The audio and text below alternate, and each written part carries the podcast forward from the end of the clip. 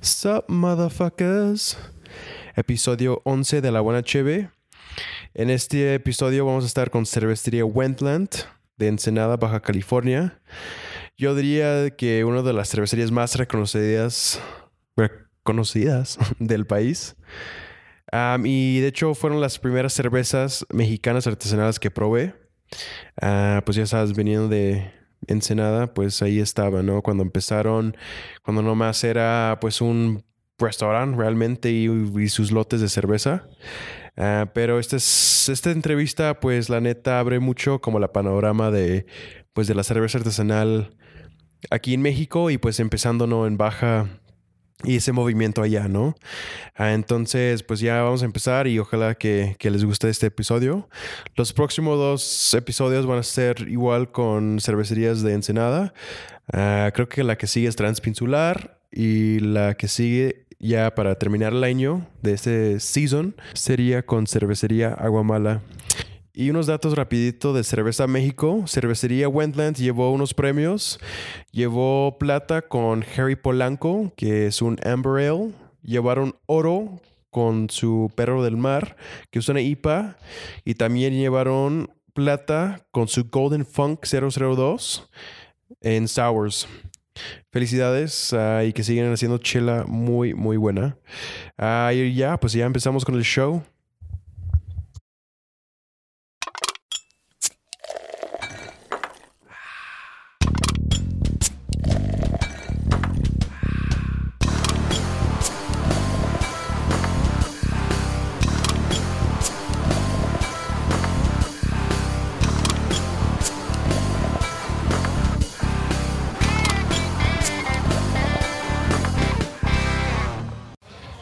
Bienvenidos todos a episodio 11 de La Buena Cheve. Hoy estamos en Ensenada con Eugenio y Pablo de cervecería Wentland. Ay, pues más que nada, muchas gracias por tenerme aquí con ustedes en pues una de las cervecerías pues, más reconocidas aquí del país. y pues es un honor uh, siendo de Ensenada y pues que tenemos cerveza bien chingona de aquí, ¿no? Muchas gracias. Muy bien, no, pues gracias a ustedes por recibirnos y tenernos en su programa. Es un honor para nosotros que nos hayan escogido y esperemos les guste el show. Chido. Pablo. No, pues nada, bienvenidos acá a Ensenada. Chido, gracias. Ah, pues para empezar, ah, ¿cuál es la cerveza artesanal que, que, tomaron? O sea, la primera que dijeron, no, oye, usted sabe muy diferente, no, no es una cerveza comercial, ¿no? O sea, ¿qué dijeron? Pues hay, hay algo diferente en este alcohol, ¿no? Yo, mi primer encuentro yo creo que fue en la universidad. Yo estudié en San Diego. Ok. Entonces, pues eh, justo cuando me fui para allá, viniendo de un mundo de dos cervezas de toda la vida, ahí pues amigos pedían jarras de diferentes y yo decía, oye, ¿qué pedo? Porque, hay de, porque cada quien pide su, su diferente cerveza. Y ahí fue cuando empecé a, a ver que había más estilos aparte de las dos con las que venía, pues que con las que había crecido aquí en Ensenada. Eh, al principio pues, estaba Stone, ahí también en la escuela había un, pues había una barra que vendían, vendían poquito de Stone, que eran como las amargas. La Sierra Nevada es la que a mí me gustaba, la Sierra Nevada Pale Ale, eh, esa es la que a mí me gustaba. También tomábamos un chorro de Blue Moon, me acuerdo, con naranja, que eso era muy diferente para, para alguien que venía de aquí de México. Esas, esas eran las tres, que, las dos que más pedíamos, la de Sierra Nevada y la de y la Blue Moon. Chido. ¿Y más o menos qué, qué año fue? Eso fue, entré, me gradué como en el 2000, 2000, 2001. 2000, 2001, ok. Cool. Ya existía, ¿eh? ¿eh? Yo igual, prácticamente, este, yo estudié en Nueva York y venía de decirle a todos los americanos que la cerveza mexicana era la mejor, pero pues yo venía con mi idea de que pues Corona es la ¿no? O sea, Corona y Victoria. Y tenemos un buen de estilos en México, ¿no? Pero pues no sabía nada, obviamente. Eh, inclusive a un amigo le pregunté, oye, ¿cuál es la mejor cerveza de Estados Unidos? ¿no? Y pues, obviamente es College, entonces ellos tampoco saben. Y me dice, no, es Miller High Life. Y yo órale, wow. Y la fui a probar y fue de, no, pues sabe igual de, pues igual, ¿no? O sea, no hay ninguna diferencia. Sí, de 40s y todo ese pedo. Ajá, un amigo mío trabaja, este, estudiaba en Los Ángeles, eh, música, y él me dice, oye, hay una cerveza bien rara que no se ve, O sea, es, es, hazy. Y yo así como, ah, pues, la voy a buscar acá en, en Nueva York, que pues era Blue Moon. Ya. Y pues también fue como, wow, o sea, esto está increíblemente diferente, ¿no? A, cualquier otra. Ya después, en, en el año que yo estaba tomando ya Blue Moon, pues ya, ya era de, de, de Coors. Entonces ahí fue donde ya me enteré que era parte de un conglomerado y todo. Y la que sí de plano como que confirmó mi, mi, mi amor amor. por eso fue una que se llama Mother's Milk, que es de Kingston, New York. Ok. Eh, ya. Entonces era pues una cerveza local, es una Milk Stout. Jamás había probado algo, algo sí, así. pues no, no existía esas cosas, ¿no? Ajá, y ya ese estilo fue como Stouts, Milk Stout fue lo primero que me, Que me empezó como a, a- a sacar curiosidad y a convertir. Cool, cool, cool, cool. Y pues ya, pues de ahí, ¿no? O sea, la primera cerveza que tomaron y pues para Eugenio fue 2001, 2000 y ya de ahí, pues donde nace, pues ya Wentland, ¿no? O sea, ya cuántos años después que dices que pues puede armar este proyecto. Eh, Wendland empieza en el 2011. Empezamos en el centro de Ensenada ya como... Pues ya que habíamos pasado por, por hacer la cheve en casa, decidimos hacer el, el brew pub, que es lo que está en el centro de la ciudad, en el boulevard. Ahí en el 2011 me llevé el- el- la cervecería que tenemos que producía alrededor de 20 galones. Nos la llevamos ahí y empezamos, mientras que hacíamos la cheve, mientras íbamos construyendo lo que iba a ser el bar. Y ahí pues nos juntábamos, hacíamos cheve y nos juntábamos pues a tomárnosla. Mientras que fue la construcción, la, la obra, el proyecto para abrir duró como un año. Entonces terminamos abriendo en el 2012. En, el, do- en el 2012 ya abrió las puertas ya como Wendland. Eh, hacíamos un estilo de cerveza que era la, la Pale Ale. Nomás se veía Pale Ale de la casa. Este, porque pues era uno de los estilos que más me gustaba, como el de la Sierra Nevada, que era como una cerveza lupulosa, un poquito más amarga. Este, y era la que hacíamos siempre porque no teníamos, pues no podíamos producir suficiente ni para el bar, entonces pues para qué hacíamos más. Hacíamos una y que era la, la de la casa. Ok. Así duramos alrededor de seis meses porque o sea, se cocinaba la cheve en, en el bar, pero se fermentaba en la casa de mis papás. Entonces me Oh, tenía wow. que llevar toda la cheve, ajá, la tenía que llevar, la, la fermentábamos en la casa de mis papás y la regresaba al, al brew pub a carbonatar porque tenía cuarto frío. Entonces Ok. ahí dentro del cuarto frío ya la metía a los barriles y ahí la carbonataba y pues ahí la vendía. Entonces era un proyecto de estar yendo y viniendo Sí, con barri con garrafones, perdón. Este eso duró como seis, como seis, ocho meses. Y luego nos venimos para acá al Sausal eh, con la misma cervecería, con el mismo setup. Ajá. No más que ya compramos unos fermentadores un poquito más grandes que, que tenían capacidad como de 60 y de 80 galones. Ok. Y decidimos hacer, como no estaban enchaquetados, no tenían para glicol, teníamos un, cuarto de fermentación y un cuarto frío. Ok. Y ahí fermentábamos y en el cuarto frío pues hacíamos el cold crash Sí, y sí, carbonatábamos. Así duramos alrededor de como un año y medio haciéndolo así, ya podemos producir mucho más. Y es cuando ya podemos, Ya sacamos como la stout, lo que es la veraniega. eh, y la IPA salía como de, de edición especial de vez en cuando. Teníamos esos tres y la IPA, la Perro del Mar, salía de vez en cuando. Y en el 2014 ya fue cuando compramos la, la cervecería, que es la, la actual que tenemos ahorita. Y ahí fue cuando ya, hasta el 2014, fue cuando empezamos ya a vender a, a terceros aparte del bar, En puro barril. Ajá. Ya, pues ya por todo el país. O empezaron más Eh, bien en el aquí. 2014 por aquí, porque no teníamos botellas. Entonces era mucho, era puro barril para el bar y lo que sobraba. Y luego empezamos, a finales del 2014 ya empezamos a embotellar.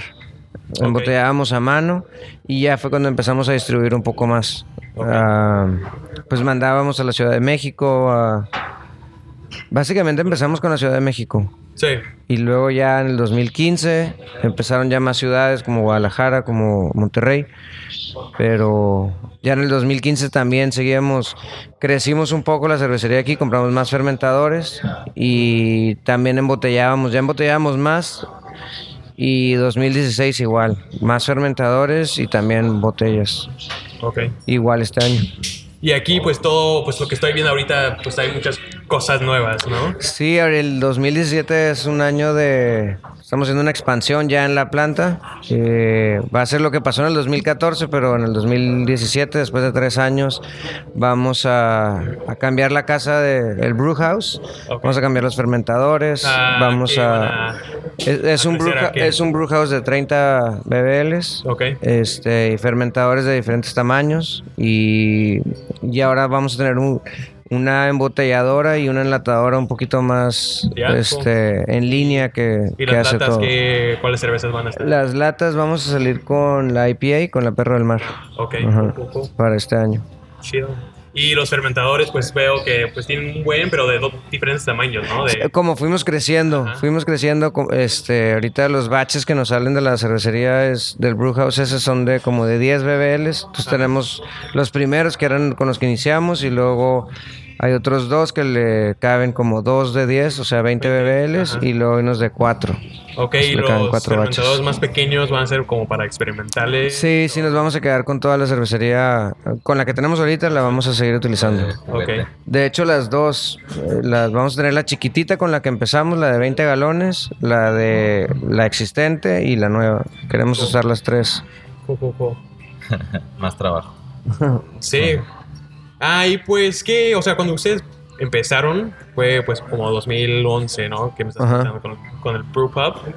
Ah, ¿Cómo estaba la industria en esos tiempos, no? O sea, yo me acuerdo que creo que fue una de las primeras cervecerías que yo he ido aquí en Ensenada, ¿no? Cuando dije, wow, o sea, yo viniendo de San Francisco tomando, pues la primera fue Lagunitas, ¿no? Entonces, ya venido de Ensenada y pues digo, wow, o sea, ¿qué, qué es este lugar, no? Sí. Entonces, ¿cómo ves todo ese rollo aquí en Baja California y pues ya el país, no? Pues muy bien, muy positivo. Ha crecido. Cuando iniciamos, pues era como una super apuesta porque había, había dos bares de cerveza artesanal nomás, o sea que, que tenían cerveza artesanal y desafortunadamente ya no están, ya no existen, pero pues nuestra idea fue siempre la cerveza, empujar la cerveza. Por eso en nuestro bar tenemos, pues siempre tratamos de tener más de 50, 60 etiquetas diferentes, aunque no sean las nuestras Sí, para que la gente vaya probando, o si sean importadas o artesanales o artesanales nacionales o de cualquier otra, ¿no? Esa fue la idea, darle su lugar a la cerveza. Y gracias a Dios, pues Ensenada ha respondido súper bien. Es una comunidad que, que va a prueba y yo creo que nos ha hecho mejores cada vez porque siempre nos están comparando con San Diego. Sí. Entonces siempre es de que, ay, ayer fui a tal bar y probé una pale ale y puta, estaba así, así, así. Entonces eso nos pone a chambear. Eso siempre nos trae en friega para ser mejores y ser mejores para cuando nos comparen que también estemos al tiro ahí con e- sí, contra ellos, ¿no? También hace, Exacto. rica, ¿no? Sí, Ajá. turismo también nos ayuda muchísimo. Sí, pues mucho, aquí tan pero- cerca de pues los barcos, ¿no? Los cruceros. Sí, eh, pero que ya cerca. inclusive prueban la cerveza de aquí O sea, dicen que no. se quedan así de guau. así. Ya. Yeah. Y, o sea, que ven como la, pues, la influencia que está tan cerca, ¿no? O sea, he visto que, pues, hay varios que están como colaborando un buen Sí. con los ah, cerveceros. O sea, ellos, o sea, tanto Ajá. nosotros a ellos, pero ya San Diego a, a Ensenada que están, o a Baja, ¿no? Que están diciendo, ¿no? Que Sí. sí hacen cerveza. Sí, siempre ha habido esta, esta colaboración entre las cervecerías de acá con las de allá. Obviamente, al, al principio cuando todos empezamos, bueno, aquí en Ensenada pues éramos menos, pero siempre nos apoyábamos con las cervecerías de San Diego y siempre estuvieron ayudándonos en todo momento. y- o sea, desde el homebrew shop. Ya, o sea, todos empezamos por ahí. Empezaste. Todo el mundo empezamos por ahí. Sí, cierto, porque aquí la casa del lúpulo no. no Es, estaba, es, ¿no? es nueva, ajá. Sí, Entonces todos pasamos, todos nos graduamos del homebrew shop Cool. de Ballast Point. Cool, cool. Y pues ya apenas pues abrieron mi casa de lúpulo hace como que como unos años, ¿no? Sí, hace un par de años se me hace. Este, y eso quiere decir que la industria está creciendo. Está padre que ya hasta tengamos una, un homebrew shop aquí en Ensenada. Eso está bien Sí, chingón. que personas ya pueden empezar a hacer cerveza. Hacer cerveza en su casa. Y aquí en Ensenada, ¿cómo lo ven? O sea, en términos de como competición, o sea, ¿está como saturado todavía o hay como tiempo? Pues han estado creciendo muchos. Yo, este. Pues el Beer Fest de mañana, o sea. Del ¿no? Leí la Ajá. lista y así de que 21 cervecerías, ¿no? Y la mayoría son de Ensenada. Yo hasta vi la lista y me saqué desde que... ¿Qué, ¿Qué? pedo? Sí, Ajá. ¿De dónde salieron Sí, siempre, no? cada semana hay una nueva. También están abriendo pues más bares que, que manejan cerveza artesanal. Sí, Los sí. restaurantes también nos han apoyado mucho, que todos ya manejan. A la birrería Cora, Cora. Ajá, Y ahí estaban vendiendo fauna. ajá. Y Yo estaba diciendo, o sea, ¿qué pedo? O sea, una birrería que está Ajá. vendiendo cerveza artesanal, ¿no? Hasta, Ajá. Pues hasta ellos saben que la cerveza artesanal, pues, Sí. está creciendo Sí. y que personas lo demandan, ¿no? Eso yo sé, estoy- he visto en Ensenada mucho que ya es, es muy cultural ya.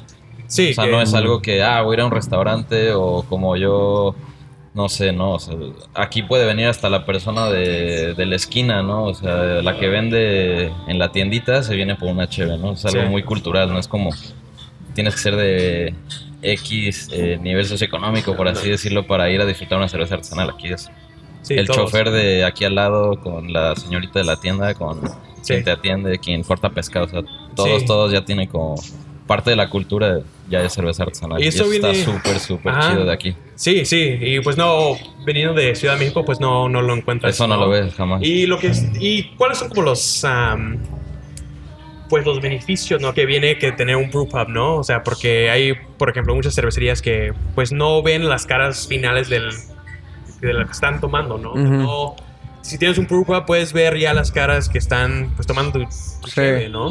Entonces, ¿cuáles, pues, si alguien está empezando, ¿no? O sea, si quiere hacer una cervecería, o sea, ¿qué dirías, ¿no? ¿Cuál sería como la ruta, pues ya con tu experiencia, o sea, de, de ir por ese camino, ¿no? ¿Cuál sería?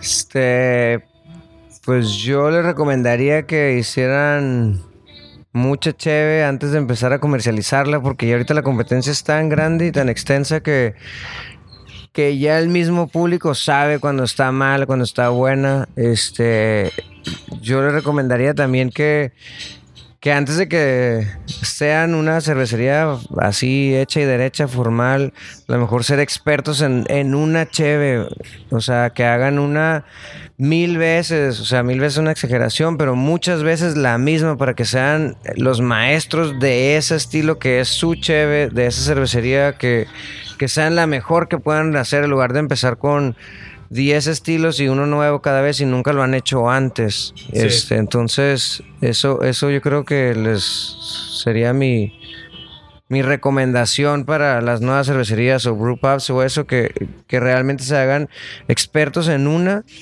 para que sea como su flagship y de ahí salgan los demás estilos.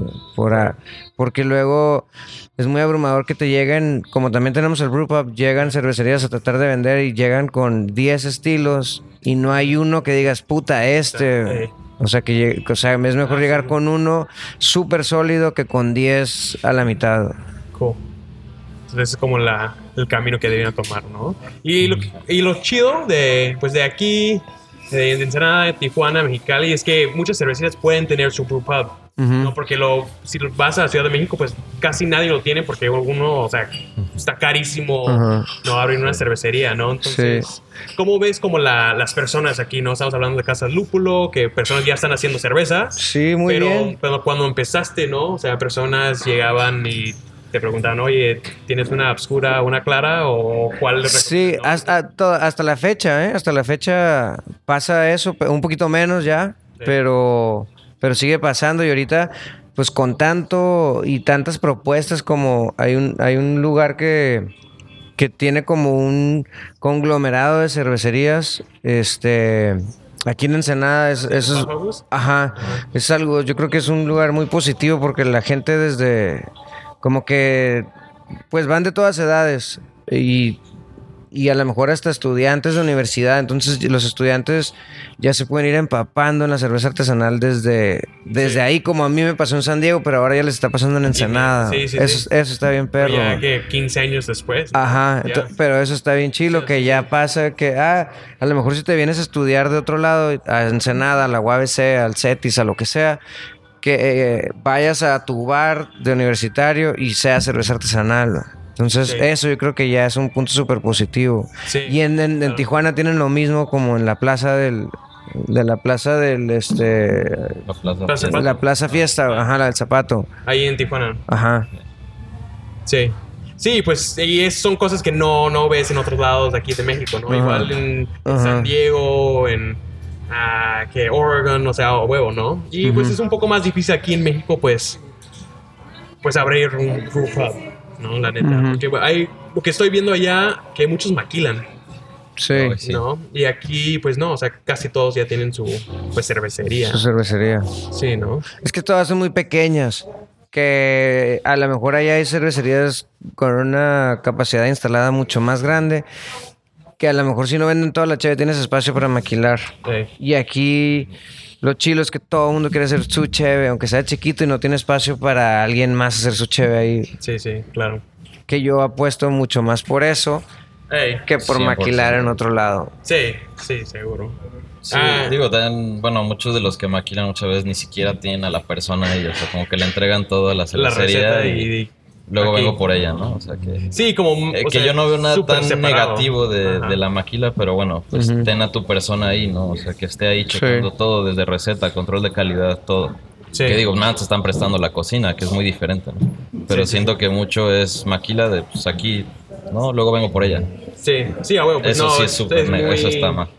Muy separado, muy... O sea, no es como el amor por el padre, Exacto. ¿no? Es como, como muy- dejarle cuidar a tu hijo. Sí, a alguien. Básicamente.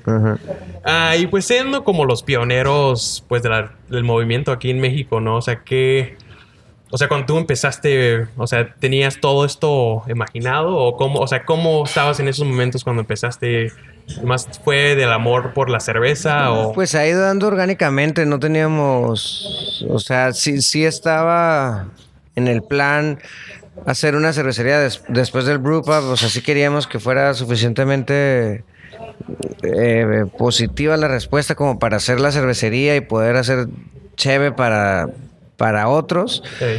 Pero pues nunca pensamos, sabíamos a dónde queríamos llegar, pero no sabíamos el camino exacto porque era muy nuevo todo. Entonces ya ahorita ya hay unos, ya a lo mejor, no sé si aquí en México, pero en San Diego ya hay patrones de cómo le hacen las cervecerías para llegar, este, una toman guía, pasos, como paso como paso. vías y luego ya hay, ya hay muchos artículos que de gente que ha pasado, que ha vivido la experiencia en, en propia para decir, ¿sabes qué? Si vas a empezar, empieza de cierto volumen porque si no vas a tener pedos en esto, vas a tener, no va a ser rentable de esta manera. Entonces ya hay un poquito de más parámetros como para entrar al negocio, ya pues hay mucho más lectura. Sí. Y antes, Pues, no. aquí en México no había nada. Sí, pues hacer un negocio aquí es muy, diferente de un Ajá. negocio en San Diego, ¿no? Ajá. Hasta, pues sí, las leyes, o sea, hay un Sí. montón de cosas que pues muy Mm, diferente sí. y pues ahorita pues cómo va eso, ¿no? Porque veo que hay un buen de cervecerías, ¿no? Entonces me imagino que ya pues más personas están... Pues cada vez somos más, entonces tenemos un poquito más de, de peso Ajá. y de, y de, pues sí, que se está viendo por todos lados, entonces, pues ah, es momento de cambiar. Sí, sí, y pues ahorita lo que estoy viendo pues aquí es que pues pues te quedas con tus lotes de homebrew o creces, ¿no? O sea, ya no es como antes donde todos pueden hacer homebrew y pueden vender, ¿no? O sea, pues allá hay Sí. calidad, ya hay personas, pues uno con dinero pueden conseguir dinero para pues ya crecer a hacer una cervecería, ¿no? Y pues obviamente esta industria ya está, está padre porque hay mucho como apoyo entre todos, ¿no? O sea, no hay como, o sea, no diría como competencia, tal- o sea, creo que la competencia tal cual sería pues ya los gigantescos, ¿no? Porque el mercado todavía hay mucho, mucho espacio para crecer.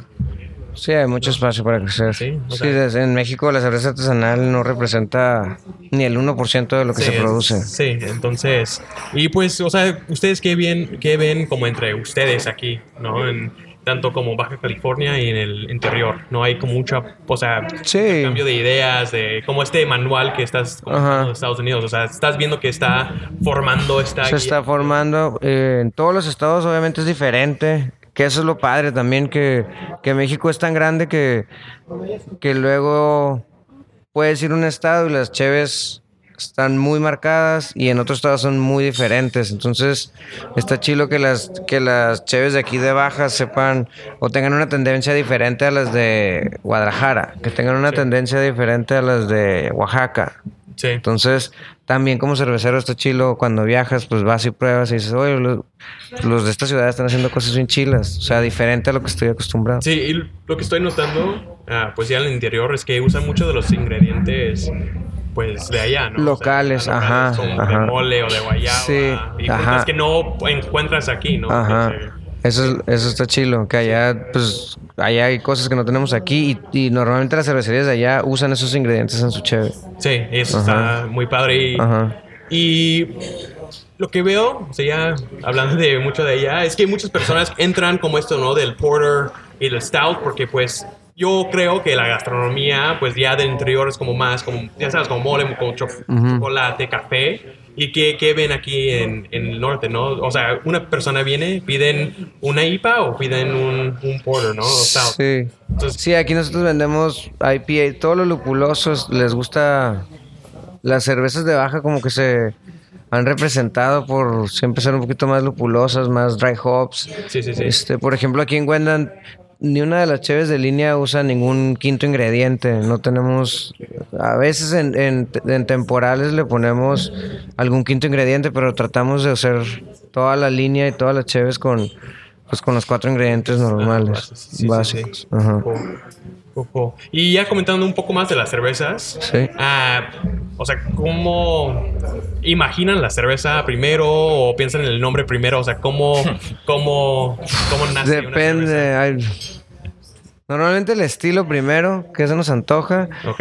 y luego vemos la receta, luego le hacemos, y luego ya a última hora andamos correteando la etiqueta del nombre. Ok. ya. Cuando a él se le ocurre algún nombre locochón, ya, ya la hicimos. Ya se lo ponen. Sí. Cool. Y pues han ganado varios premios, ¿no? En Sí. tanto Cerveza México, en... O cerveza, sí, Cerveza México aquí en... Cerveza. México, Cerveza México. aquí en Ensenada, hemos mandado a, a, pues esa, la Pues Copa este de mitad del, fue pun- del Chihuahua. mundo, Chihuahua. En Los En Ángeles Los también Ángeles. ganamos en, en una competencia de puras cervezas estilo belgas. Este, pues siempre sirve estar metiendo, ajá, ¿qué es esa? La de siempre pues nos sirve también a nosotros aunque no ganemos o sí ganemos como una una respuesta, una crítica de algún profesional, entonces nomás para checar nuestras cheves cómo están, qué piensan los jueces de, de qué estamos haciendo, entonces por eso pues está bien aparte de que nos puede servir como mercadotecnia, ¿no? Si, Sí, si claro, llegamos sí, a ganar sí. algo. Sí han ganado, ¿no? Sí, chido. Eh, Bueno, yo que trabajé del lado restaurantero, muchos restauranteros que todavía no están tan clavados en la chela, Ajá. se fijan mucho en las medallas. De Sí, que... Michelin. Ay, a ver quién ganó. Ujú, Ajá. exacto. A ver quién ganó este año. Ah, pues voy a pedir esa para el restaurante. Sí, eso sí es cierto. siempre, Sí, sí, siempre sí. se fijan en eso. Cuando gana una, pum, explota. Sí, y todos quieren meter ese como cerveza. Sí, pues sí. siempre no, pasa eso. no fijado como este lado de los restaurantes, ¿no? Que sí demandan, pues, calidad. O sea, de un profesional. Sí. Ah, pues, digo, muchos gerentes hoy no tienen tiempo de andar Probando buscando a ver todo, qué ¿no? cerveza les gusta. Van, se meten a la página a ver quién ganó y pues trae mesas. ¿Ya? Y ya, fácil. Chido. Ahí está mi carta, ¿no? Las que ganaron, listo. Sí. Pues ya escucharon, tienen que ganar para estar en los restaurantes. Chido. Ah, y pues que ya hablamos de aquí de Ensenada, de interior. Ya, o sea, ¿qué ven ya dos, tres, cinco años en el futuro ya en México? ¿No? ¿Va a ser una explosión como Estados Unidos o va, o va a ser menor? O sea, ¿qué, qué es el futuro de, de cerveza artesanal aquí en México? Pues esperemos que sea positivo. Tenemos pues todas las ganas que pase lo mismo que pasó en Estados Unidos o mejor. Este pues hay factores que nosotros no podemos controlar, ¿no? Pero pero todo indica que va bien, todas las cervecerías de amigos, de conocidos, este no conozco una que haya retrocedido, todas están creciendo día con día. Eh, todas están invirtiendo en sus mismos en sus mismas empresas para, para crecer y para producir más entonces ese es un buen indicador hasta el día de hoy y ojalá que en cinco años siga igual Sí, y pues ya que no sea menos de un por ciento, ¿no? Que ya sea 10 o 20. Sí. Sí ojalá Y pues lo que están viendo ah, pues con las cervecerías como enormes como modelo, pues están haciendo lo mismo, ¿no? De, de AB en, en Estados Unidos, ¿no? Entonces, qué bien como ese lado, ¿no? Que, o sea, ¿qué, qué opinan de, pues, ese- ah, o sea, uno es el amor del arte, ¿no? Hacer cerveza, pero el otro, pues obviamente es un negocio. Un negocio. ¿No? Entonces, ¿qué, qué ven como en ese, en ese lado, ¿no? Que, pues, son cervezas artesanales independientes, pero no, ¿no? Entonces, ¿qué, qué, siente, qué sentimientos hay sobre pues, Big Beer?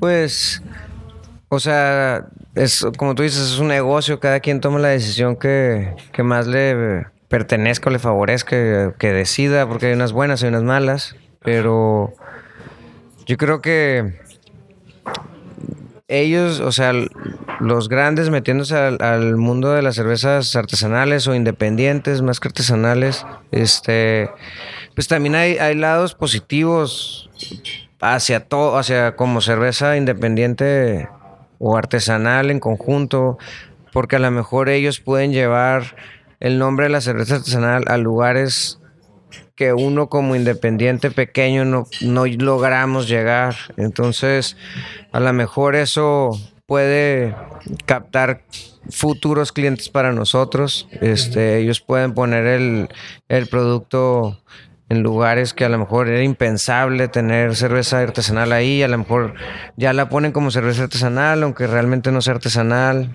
O sea, sí es artesanal, pero no es independiente, entonces ya es como dos términos ahí. Sí, exacto. este, para que nosotros los independientes a lo mejor un día ya toman una de nuestras cheves a causa de que ellos se la pusieron en cierto lugar en, determinado momento. Sí, como ah, comentando en eso, Bohemia salió con la IPA. Ajá. ¿No?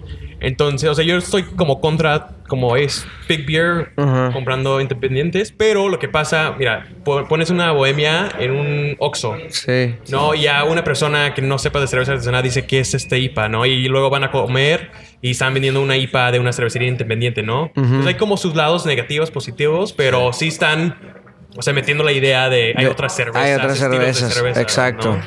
Entonces, ese lado como veo el positivo, pero pues ya es un... Pues en Estados Unidos está como muy... O sea, ya está un poco diferente, ¿no? O sea, como estos de Wicked Weed que hicieron un evento, los compraron y nadie, o sea, el evento nadie fue independientes, ¿no? Porque entonces como, o sea, también va a tener que llegar ese como pregunta aquí a México, ¿no? O sea, si están como contra o con, como, como ese pues es parte del negocio, ¿no? Entonces, pues ahí va. Y pues, sí, cada vez creciendo más y más y más, ¿no? Más cervecerías. Ah, y pues está saliendo cerveza muy buena, ¿eh? Y pues es un lujo estar aquí en Ensenada, ir a Tijuana, porque, ah, pues sí, la cerveza está, pues otro nivel. Ya va a querer quedar. Sí, sí, no, no, de hecho me fui, pero, pero sí, sí. Entonces ahí tiene que ir, ¿no? Sí. Ah, entonces, pues para terminar, o sea, que ¿dónde pueden como encontrar ustedes? No sé si yo vivo en la Ciudad de México o vivo en Oaxaca, ¿no? O sea, si quiero pedir unas cervezas de ustedes, ¿cómo, cómo lo haría? Pedir en el sentido de dónde conseguirla. Ajá, conseguirla, ajá. Ya. Este, pues mira, ahorita estamos enviando prácticamente a todas las ciudades principales de México. Este, se va a Los Cabos, se va a Cancún, se va a México, se va a Guadalajara, se va a Monterrey, eh, tenemos distribuidores ya por eh, todas las grandes ciudades y también a quien me pida donde esté, eh, le mando cerveza, sea botella, sea barril, está fácil, ¿no? obviamente se pueden comunicar con nosotros, pues en la página de internet está toda la, información, está Facebook, está Instagram. ¿Y cómo están en las redes? En las redes está como Cervecería W, en Instagram y Twitter. Eh, igualmente que en Facebook, Cervecería Wendland. Eh, también tenemos redes sociales para el tasting de aquí de Ensenada, para la gente local y también para el group up. Okay. Realmente es relativamente fácil, nada más, pues. tienen que pedir y se las mando. Está fácil. Ah, y pues van a ser muy populares los, los de lata. Entonces, esos van a ser, o sea, nomás aquí o lo van a mandar igual. No, a todos lados, es para todos. Ok, y de las latas van a o sea, ya enfocarse más en las latas o seguir botellando o cómo va a pues ser. quisiéramos algún día pasarnos a más latas que botellas. Eh, creemos que la lata es mucho mejor en base que, que, el vidrio, pero pues ahorita vamos a ir probando el mercado y vamos a ir viendo cómo, cómo, va reaccionando. Exacto. Sí, porque está como... Mucha educación. Mucha educación, sí, Pero pues meterla a todos en la cabeza, ¿no? Que la lata tiene muchísimas ventajas, ¿no? Sí, claro. Y de hecho, hablando con cervecerías, varios van a estar cambiando en este año. ¿no? Y pues ya lo ves en Estados Unidos que está... Pues, sí, ya. Oh, sí, en lata, casi, casi. Entonces, cool. Pues, uh, pues muchas gracias por, por tenernos aquí. Uh, y seguramente no va a ser la última, igual en el futuro, en un evento. Vamos a tener otra. Órale, claro que sí. Aquí tienen su casa. Chido, muchas gracias. Sale. Cool. Hasta luego.